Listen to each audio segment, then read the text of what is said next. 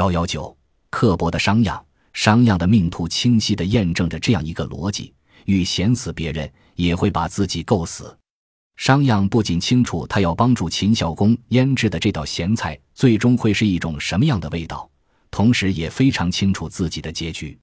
不过，他只猜到了自己最终的命运，却不知道那个早晚要来的结局究竟会以什么样的方式出现。在正式腌制帝国之前。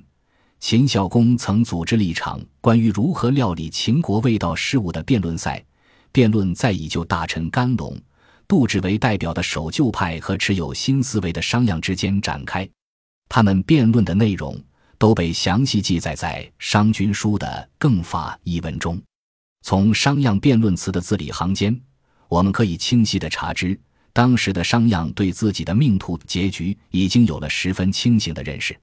一开篇。商鞅就用他倔强的性格为自己的人生定了一个基调。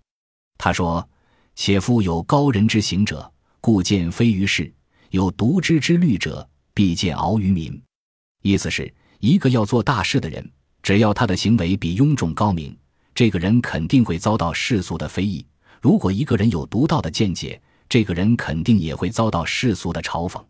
商鞅作为一个自恃高明的人，他很明白。如果他按照自己的方式腌制帝国，肯定会遭到世俗的非议和攻击。在说出这句话时，孤傲而倔强的他显然也从心理上做好了迎接各种非难的准备。所以，当守旧派的代表们提出不同的意见时，他给予了近乎蔑视性的回击：“你们这些人所说的都是世俗之言。”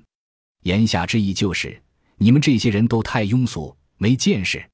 简单的一句话，透出了商鞅的尖锐、霸道，甚至是刻薄，而且充满攻击性。这就是商鞅，这是他的性格，也注定了他的命运。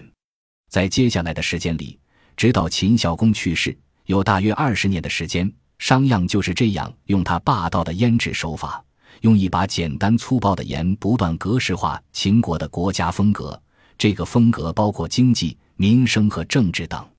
应该说，在那样一个诸侯纷争的时代，对于地广人稀的秦国来说，商鞅的手法是非常有效的。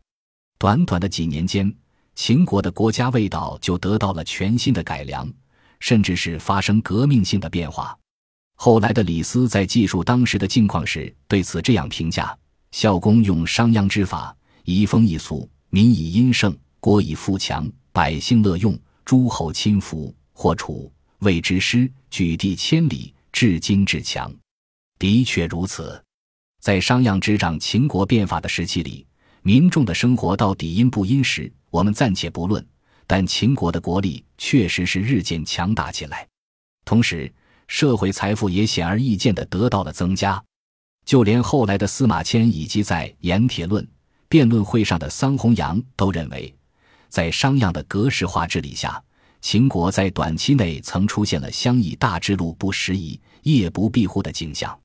但正如商鞅自己所预知的，沿着这一风格，一路用粗暴的严格石化腌制下去，不可避免的会大面积伤及世俗，甚至连秦国太子都无法幸免于依山泽制度的严酷。那么，世俗对他的敌视也就无法避免了。